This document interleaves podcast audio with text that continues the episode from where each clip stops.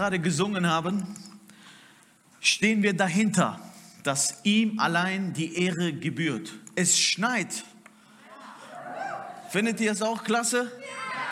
Endlich schneit es. Meine Tochter hat sich riesig gefreut heute Morgen. Papa, es schneit. Steh auf, schau mal.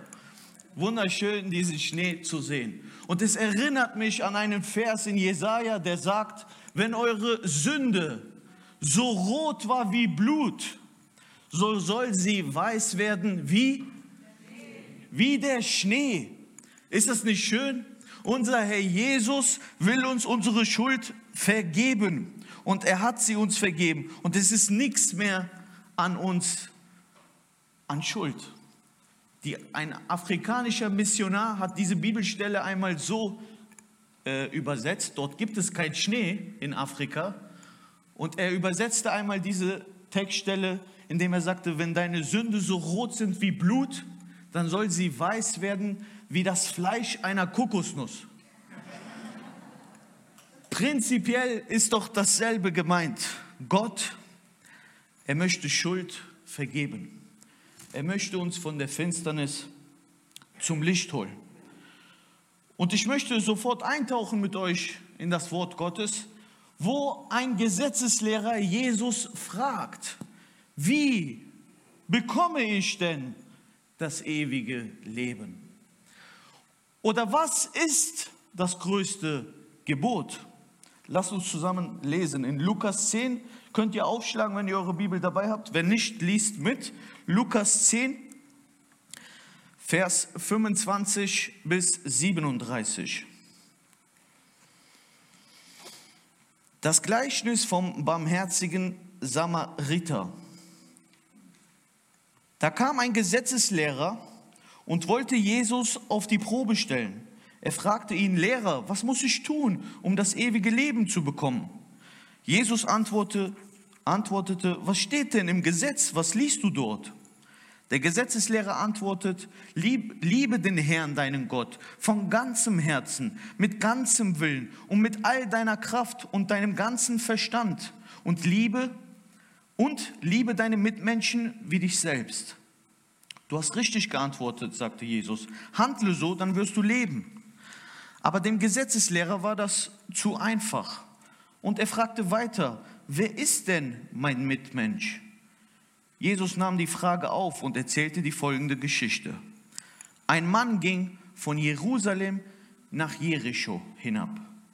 Unterwegs überfielen ihn Räuber. Sie nahmen ihn alles weg, schlugen ihn zusammen und ließen ihn halbtot liegen. Nun kam zufällig ein Priester denselben Weg. Er sah den Mann liegen und ging vorbei. Genauso machte es ein Levit, als er an die Stelle kam. Er sah ihn liegen und ging vorbei. Schließlich kam ein Reisender aus Samarien. Als er den Überfallenen sah, ergriff ihn das Mitleid. Er ging zu ihm hin, behandelte seine Wunde mit Öl und Wein und verband sie. Dann setzte er ihn auf sein eigenes Reittier und brachte ihn in, die in das nächste Gasthaus, wo er sich weiter um ihn kümmerte. Am anderen Tag zog er seinen Geldbeutel heraus, gab dem Wirt zwei Silberstücke und sagte, pflege ihn. Wenn du noch mehr brauchst, will ich es dir bezahlen, wenn ich zurückkomme. Was meinst du? fragte Jesus. Wer von den dreien an dem Überfallenen als, Überfallenen als Mitmensch gehandelt? Der Gesetzeslehrer antwortete, der ihm geholfen hat. Jesus erwiderte, dann geh und mach es ebenso. Bis hierhin das Wort Gottes.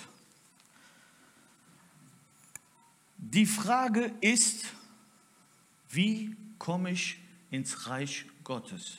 Der Gesetzeslehrer, er wollte wissen, was sagst du eigentlich dazu, Jesus? Wie ist es denn mit dem Menschen? Wann oder wie kann er errettet werden? Wie kann er ins Himmelreich kommen?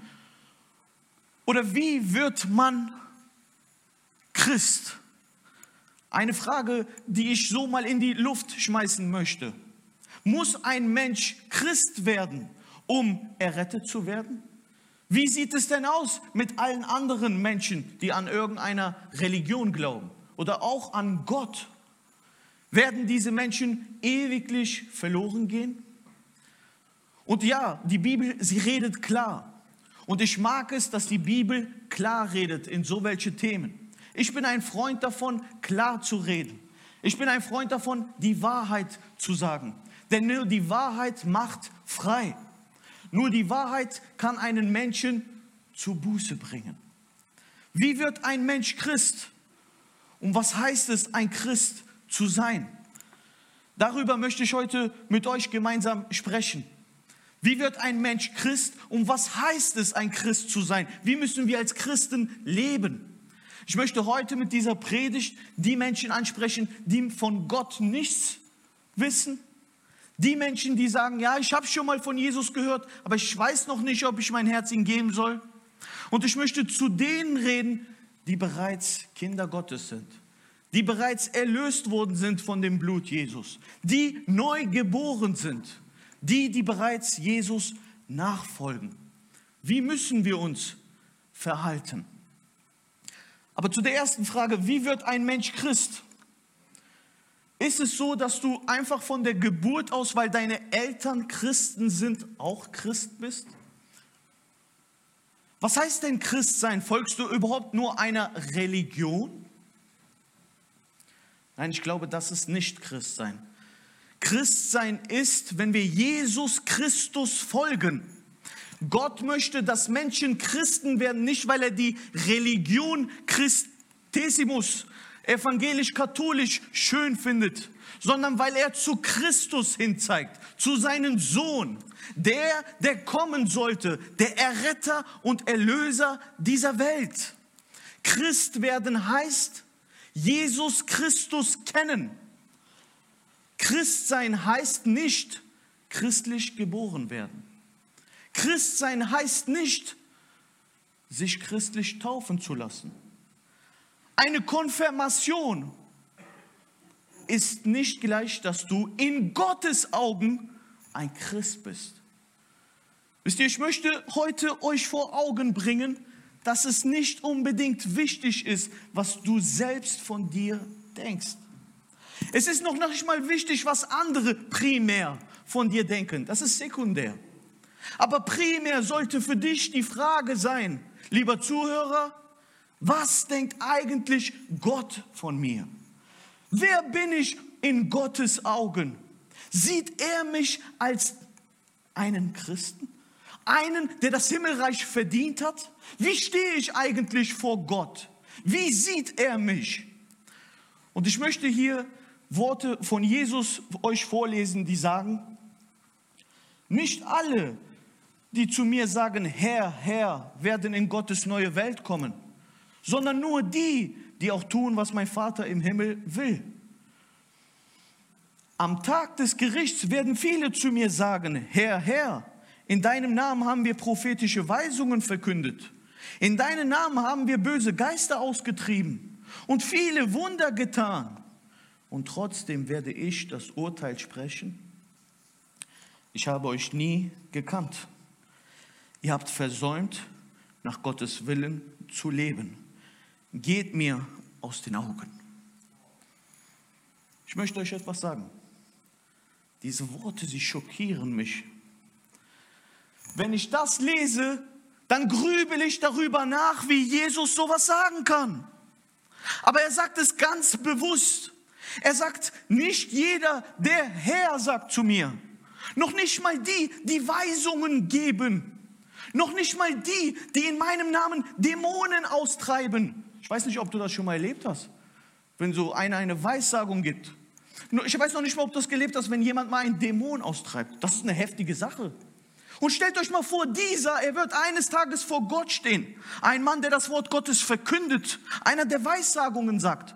Und Gott sagt, Jesus sagt zu ihm, ich kenne dich nicht. Aber wie ist das gemeint? Warum kennt Gott nicht diesen Christen, der Weissagungen sagt? Im Namen Jesus Dämonen austreibt. Wieso wird es eines Tages am jüngsten Gericht so welche Menschen vor Jesus geben? Wie kann das passieren? Wie geht das? Das frage ich mich. Aber die Antwort ist klar. Die Bibel, sie ist klar. Sie redet davon, dass nur ein Mensch wirklich errettet ist und Christ ist, wenn er Buße tut. Es gibt nur einen wirklichen Weg. Es ist nicht die Taufe. Es ist auch nicht, wenn einer gut reden oder predigen kann. Oder wenn einer mit zur Evangelisation geht. Oder einer die Bibel liest. Oder einer Lobpreis mag. Es gibt einen Weg, der wirklich Christsein ist. Und dieser Weg heißt, tut Buße, bekennt eure Sünden und folgt der Sünde nicht mehr. Kehrt um. Tut Buße heißt nichts anderes wie eine Umkehr zu Gott. Die Bibel, sie fordert uns darauf auf, Umkehr zu tun. Sie ruft nichts anderes aus, als wie Sünden zu bekennen. Denn es ist genau das, was Jesus am Kreuz brachte, unsere Schuld. Jesus, er ist gekreuzigt worden wegen meiner Schuld. Denn wenn wir das verstehen, dass es darum geht, dass wir unsere Schuld bekennen, so werden wir noch mehr das Kreuz verstehen. Wenn wir vor Gott kommen und sagen, wo bin ich denn vor dir schuldig geworden? Offenbar mir meine Sünden. So wird Gott mit dir arbeiten können. Wisst ihr, Sündenbekenntnis, das tut keiner wirklich gern. Kein Mensch mag gerne seine Schuld zugeben. Kein Mensch redet gerne davon, was er heimlich oder Böses getan hat. Es ist nicht so in sich selbst zu erniedrigen, sich klein zu machen. Das mag keiner. Aber wenn du ein Christ sein willst, wenn du in Gottes neue Welt kommen möchtest, dann ist das der erste Schritt. Der erste Schritt zur Bekehrung ist Buße tun und seine Sünden zu bekennen. Johannes der Täufer, er rief zusammengefasst in seiner Predigt nichts anderes aus. Er sagte zu den Menschen damals, tut Buße. Und er taufte und es kam eine riesige Bußbewegung in Israel rein. Die Menschen kamen von überall her und wollten sich taufen lassen. Seine zusammengefasste Predigt, ich möchte es noch einmal sagen, war, tut Buße, bekehrt euch, dreht um, kehrt um zu Gott, geht nicht mehr euren eigenen Wegen nach. Und da kamen viele zu Johannes, die gesagt haben, gut, ich mache auch mit, ich möchte mich auch taufen lassen, jeder macht das. Und er sagte auch knallhart, nein, tut erstmal wirklich im Herzen Buße. Kommt nicht und lasst euch einfach taufen. Ich taufe dich nicht. Das waren ja, das war Johannes, der gesagt hat, ich taufe dich nicht. Da kam einer und der sagte, nee, nee, ich taufe dich nicht. Du tust nur so, als ob.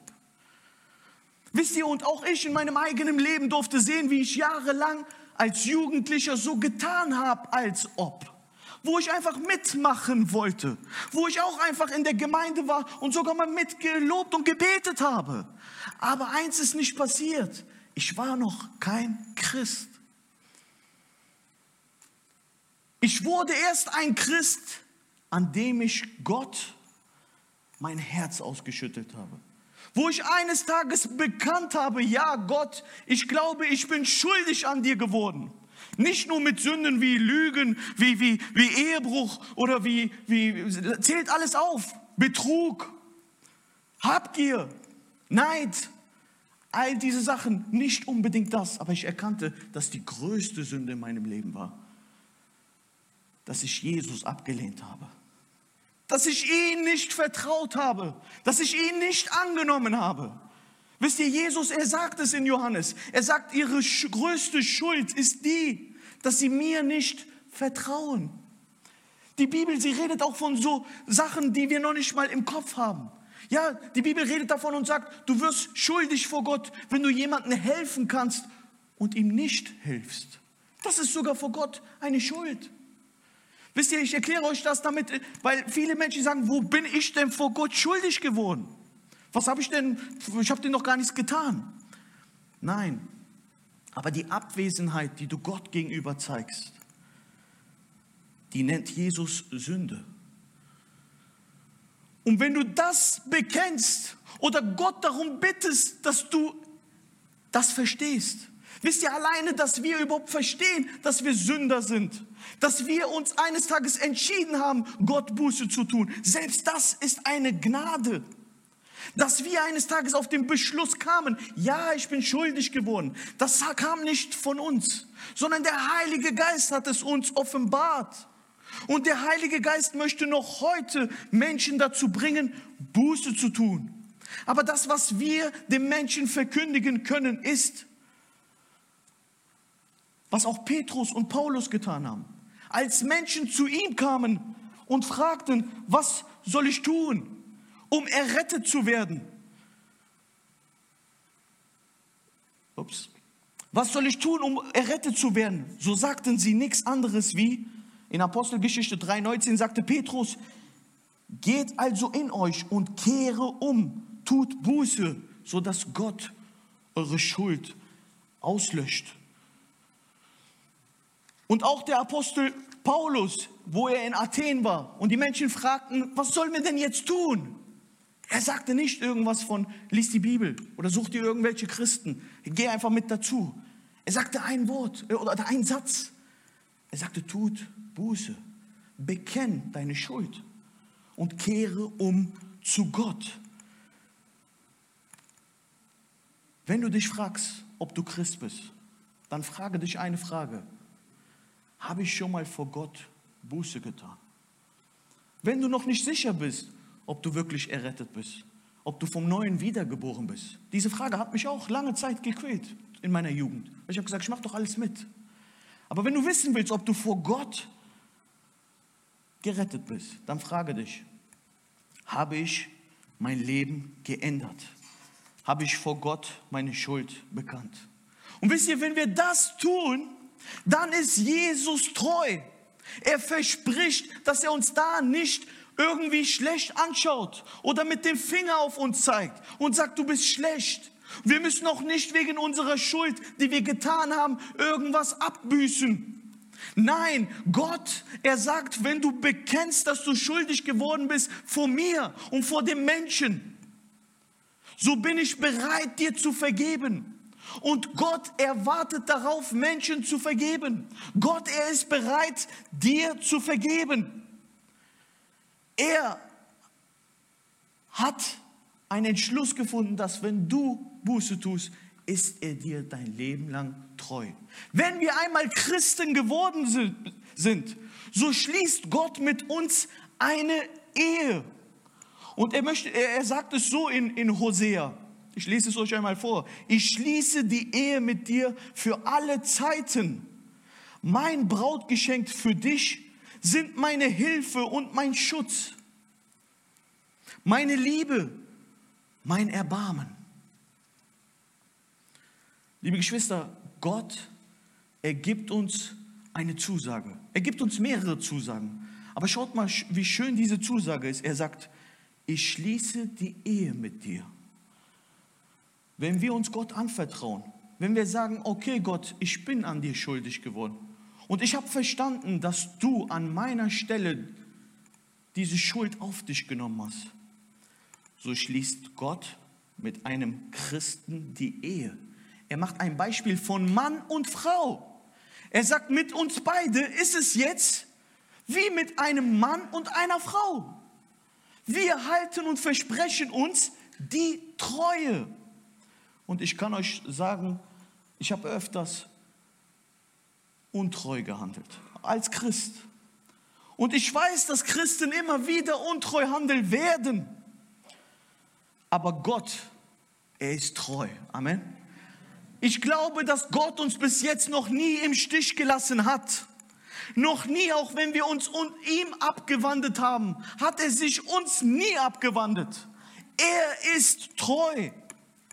Und als er uns errettet hat, da war es so ähnlich wie, ihr kennt das Buch Hohes Lied, das Salomo geschrieben hat, wo er der, äh, der Schunamiterin so schöne Worte sagt und Komplimente macht. Also wenn du mal deiner Frau Komplimente machen möchtest oder du Frau deinem Mann, dann lies auf jeden Fall mal Hohes Lied. Ja? Da werdet ihr viele schöne Sachen hören, lesen. Aber es war genauso. Im ersten Kapitel von Hohes Lied sehen wir diese Schunamiterin, die von sich selbst schlecht denkt. Sie sagt, ich bin hässlich. Meine Haut ist braun gebrannt. Sie fühlte sich nicht schön. Aber wir sehen Salomo, dieser König, der ihr zuspricht, du bist die schönste aller Frauen. Du bist wunderschön. Deine Augen, dein Haar, deine Lippen und er geht weiter. Er macht ihr Komplimente. Und wisst ihr, wo Jesus mich errettet hat? Da hat er mir gesagt, Jan, hör auf damit. Du bist in Sünde, ja, aber ich kann dich doch frei machen. Ich finde dich schön, Jan. Ich liebe dich, wie du bist. Nicht mit deiner Schuld, die will ich dir wegnehmen, aber ich liebe dich. Jesus, er liebt dich. Und weil Jesus dich liebt, macht er dir Komplimente. Er wirbt um dich förmlich. Er bringt dich manchmal zu einer Wüste, wo du vielleicht im Leben nicht mehr weiter weißt. Aber auch das tut er, um zu werben, um sich selbst zu präsentieren, um zu sagen, schau doch, was ich für dich getan habe. Ich möchte, dass du meine Ehefrau und mein Ehemann wirst. Ich möchte dein Bräutigam sein. Jesus, er macht einen Ruf für dich heute, eine Liebeserklärung, einen Antrag und ruft dich zu ihm. Er will, dass du bekennst deine Schuld, mehr nicht. Machen wir es uns nicht so kompliziert. Ein Christ wirst du nur, wenn du bekennst, dass du vor ihm schuldig geworden bist. Und so sagt Jesus in Johannes, bleibt mit mir vereint, dann werde auch ich mit euch vereint bleiben. Nur wenn ihr mit mir vereint bleibt, könnt ihr Frucht bringen. Genauso wie eine Rebe nur Frucht bringen kann, wenn sie am Weinstock bleibt. Das hat auch Michael letzte Woche in der Predigt vorgelesen. Und auch er sprach von einem Kurs, den man halten soll. Ich habe mich mit Michael nach der Predigt gehört und gesagt, wow, ich wurde von dem Herrn bestätigt, dass ich das predigen soll. Weil es ging in dieselbe Richtung. Michael sprach davon und er machte dieses Beispiel mit dieser Schwimmerin die den Kurs halten sollte, um das Ziel nicht zu verfehlen. Aber eine Frage, sie bewegt mich und die möchte ich euch nach vorne bringen. Ihr seht, ich habe unterstrichen dieses Wort wenn. Jesus, er sagt, nur wenn ihr mit mir vereint bleibt, könnt ihr Frucht bringen. Nur wenn ihr in mir bleibt, kann ich in euch bleiben. Das heißt, wenn Jesus wenn sagt, dann ist die logische Schlussfolgerung für mich, dass es auch ein wenn nicht gibt. Und so ist die nächste Frage, die ich mit euch stellen möchte, kann man als Christ noch sündigen? Beziehungsweise kann man als Christ den Kurs noch wechseln? Jetzt bist du ein neugeborener Christ Jesus hat sich umworben mit seiner Liebe. Du hast erkannt, was er für dich am Kreuz von Golgatha getan hat. Und du fragst dich, äh, und, und ich frage euch, bleibt das jetzt für immer schön? Gibt es immer diese rosarote Zeit? Ja, wo Jesus mein Leben errettet hat. Ich kann euch sagen, es war für mich alles wirklich rosarot wo ich Jesus mein Leben übergeben habe und erkannt habe, dass er mich liebt, obwohl ich so ein Sündner bin. Und ich erkannt habe, dass diese große Schuld von mir auch wirklich wegging. Da habe ich wirklich die Engel im Himmel singen gehört. Es war wirklich so, dass ich gespürt habe, wie gerade im Himmel ein Fest war. Dass ein Sündner zur Ewigkeit gekommen ist, errettet wurde. Und ich habe jeden erzählt, wie gut Jesus ist. Es war förmlich eine Verliebtheit. Aber bleibt es immer so? Bleiben wir immer so verliebt? Oder gibt es auch mal andere Tage? Und mit ein, zwei Beispielen möchte ich euch zeigen, wie ein Christ noch bis zu seinem Lebensende immer wieder schuldig werden kann vor Gott. Ja, wir Christen sind öfters dazu geneigt zu sagen, sündlos. Nein, es ist die Gnade Gottes, die uns immer noch bis zum Ende hin zeigen will, was Jesus für uns getan hat. Und in diesem Vers, in dieser Bibeltextstelle, was wir eben gelesen haben, da steht drauf, ein Mann, er ging von Jerusalem nach Jericho. Mehr möchte ich euch, euch, euch nicht vorlesen. Stellt euch mal vor, Jesus er erzählt diese Geschichte und sagt, ein Mann, er ging von Jerusalem nach Jericho. Wisst ihr, diese zwei Städte in der Bibel möchte ich euch kurz vorstellen. Diese zwei Städte, wir fangen mit Jerusalem an. Das ist eine Stadt, wo Menschen je, regelmäßig mindestens einmal im Jahr zum Tempel kamen und vor Gott Buße getan haben, ein Tier geschlachtet haben, Sühneopfer brachten. Jerusalem war die Stadt, wo Gott angebetet wurde, wo Gottes Präsenz war. Jericho dagegen lesen wir öfters im Alten Testament, es war dort, wo die Israeliten Krieg hatten, wo diese große Mauer war, wo diese prostituierte Rab die Israeliten beschützt hat. Oder in Jericho war dieses verdorbene Wasser, was Elisha wieder gesund machte.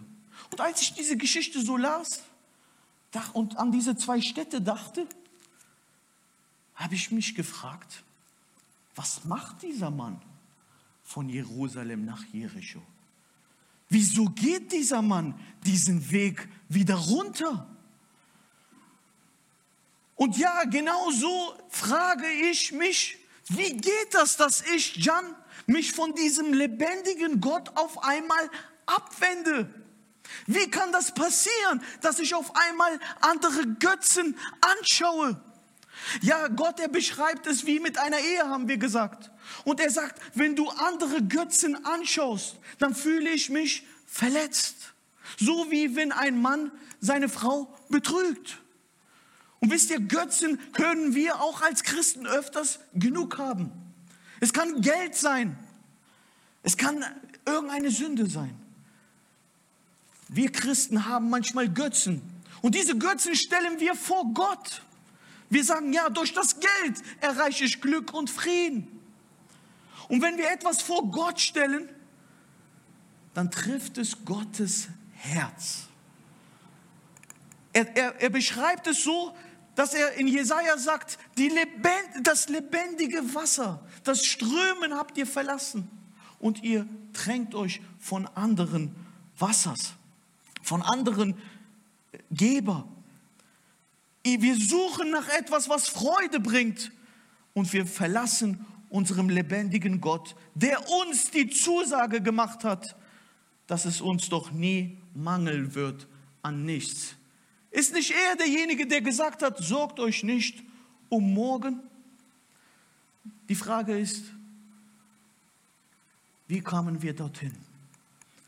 Und wisst ihr, Gott, er, er ist noch leidenschaftlicher und noch dramatiker, sagt er es in Jeremia.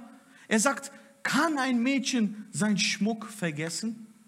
Oder die Braut den prächtigen Gürtel ihres Hochzeitskleides? Aber du hast mich vergessen, schon seit vielen, vielen Jahren. Wisst ihr, Gott, er ruft seine Kinder zurück. Er sagt so welche Sätze, die im Herzen nahe gehen. Er sagt, kann ein Mädchen seinen Schmuck vergessen, wenn es vom Haus rausgeht? Tut es nicht. Vergessen wir uns die Mütze anzuziehen, weil es kalt ist? Nein.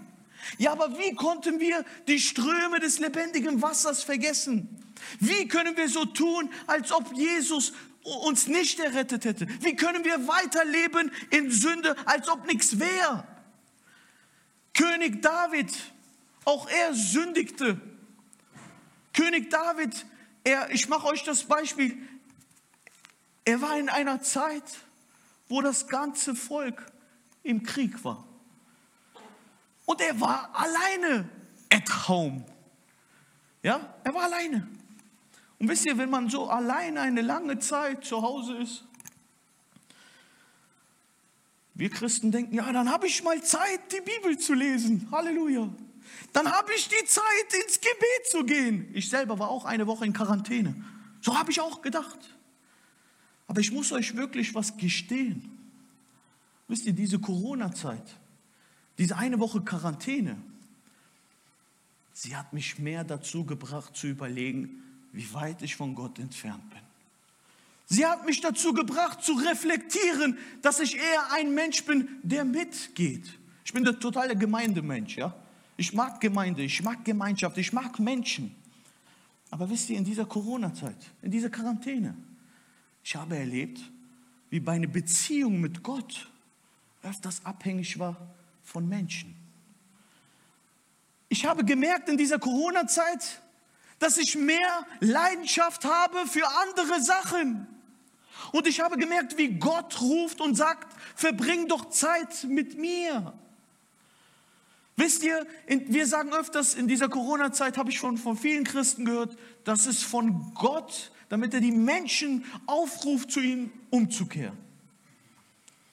Ich sage euch ehrlich, ich habe noch keinen erlebt, der gesagt hat, boah, Corona hat mich so dazu gebracht, dass ich jetzt an Gott denke und ich habe noch keinen erlebt bis jetzt.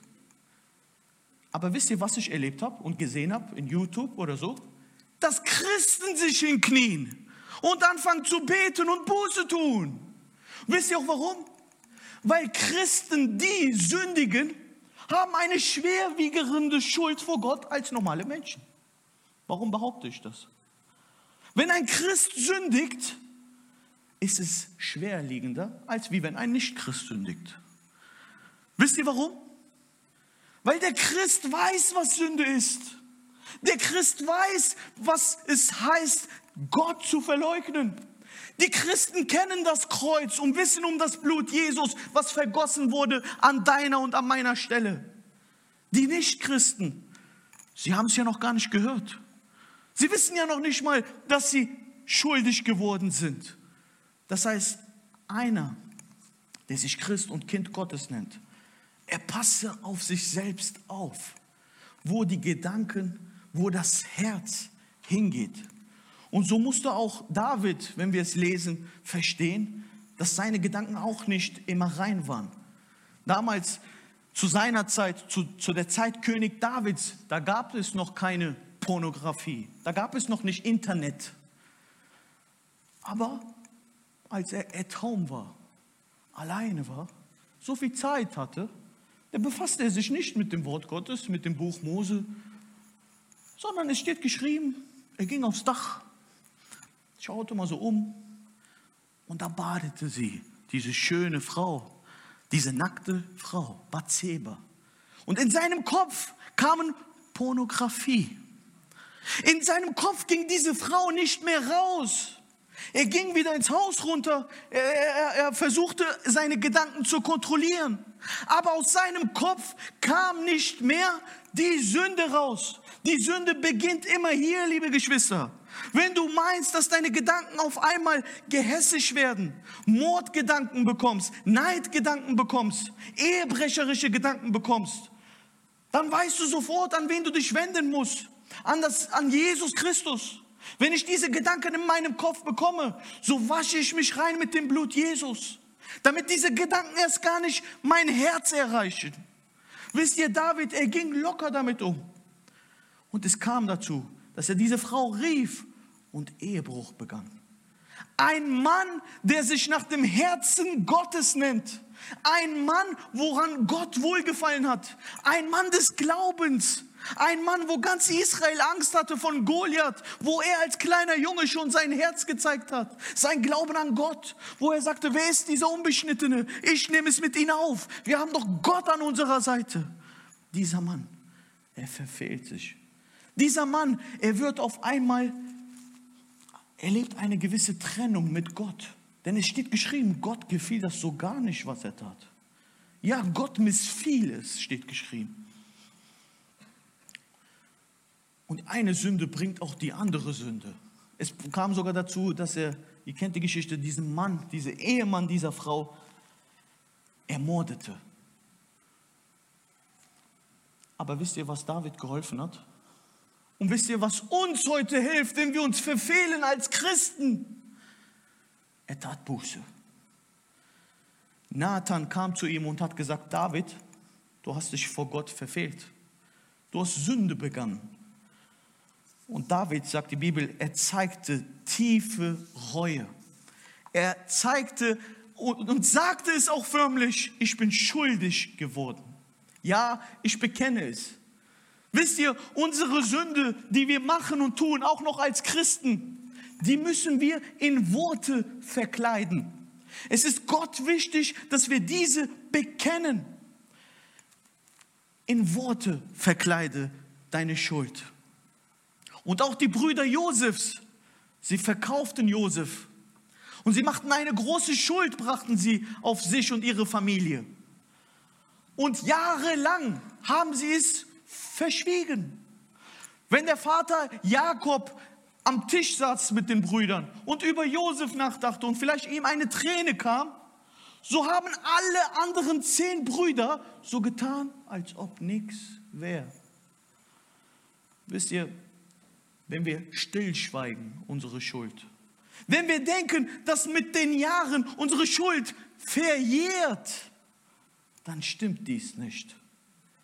Das Einzigste, was dir deine Schuld wegnehmen kann, ist das Blut Jesus. Amen. Liebe Geschwister, das Blut Jesus, es wascht uns rein von aller Schuld. Und zu einem letzten Beispiel möchte ich kommen,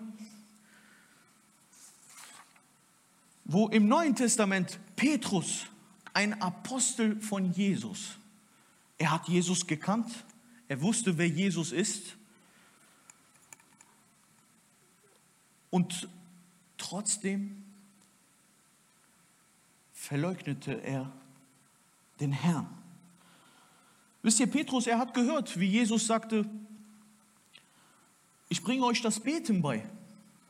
Und wenn ihr schuldig werdet, dann sollt ihr anderen vergeben, aber ihr sollt auch um eure eigene Schuld bitten. Und so sagt er, dieses Gebet, Vater unser, Vater, vergib uns unsere Schuld. Da sehen wir schon, ja, dass Jesus sagt, auch ihr könnt euch schuldig machen. Vergib uns unsere Schuld. Das ist das Gebet, was Jesus seinen Jüngern, auch uns heute beibringt. Und vielleicht kannst du das machen, Annika, in Lukas 22. Da lesen wir von Nee, Lukas 22, Vers 31 bis 32. 31 bis 32. Genau. Simon, Simon, pass gut auf, sagt hier Gott. Sagt hier Jesus zum Petrus. Gott hat dem Satan erlaubt, euch auf die Probe zu stellen und die Spreu vom Weizen zu scheiden. Aber ich habe für dich gebetet, dass dein Glaube an mich nicht aufhört. Wenn du dann wieder zu mir zurückgefunden hast, musst du deinen Brüdern und Schwestern im Glauben an mich stärken. Wisst ihr, das ist auch eine, eine, eine Methode, warum Christen sündigen. Weil sie haben auch einen Feind. Dieser Feind, er wird hier beschrieben, er heißt Satan. Die alte Schlange, Teufel. Ja, und ihm ist es wichtig, dass Menschen zu Fall kommen dass sie von Jerusalem, von Gottes Präsenz, wieder zurückgehen in die Welt oder zumindest zurückschauen. Wisst ihr, dieser von der Geschichte, er ist ja nie wirklich in Jericho angekommen, er wurde vorher überfallen. Aber dazu später. Was ich euch erklären möchte, ist, der Feind Gottes, Satan, er möchte Menschen zu Fall bringen. Und Jesus erwarnt hier Simon und sagt, schau mal, der Feind hat mich um Erlaubnis gebittet. Und wisst ihr, ja, das muss der Teufel tun. Wir lesen es auch im Buch Hiob. Der Feind, er muss bitten, Gott, darf ich? Und Gott, er lässt es sogar öfters zu. Aber wenn Gott zulässt, dass du mal durchgeschüttelt wirst, so wie es hier gesagt wird, wenn die Spreu vom Weizen gescheidet werden muss, ich weiß nicht, ob ihr das schon mal gesehen habt, wie das gemacht wird, man schüttelt und schmeißt hoch. Man schüttelt und schmeißt hoch so wird die Spreu vom Weizen geschieden. Und das ist genau das, was der Feind hier erfragt. Er darf, darf ich den Jan mal durchschütteln? Darf ich die Kati mal durchschütteln und hochwerfen und wieder runter? Darf ich ihn mal so richtig zu Fall bringen?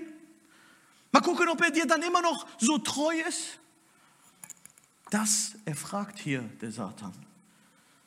Und Jesus sagt, pass auf, John, pass auf, Petrus, denn das wird passieren. Aber er macht gleichzeitig eine Zusage.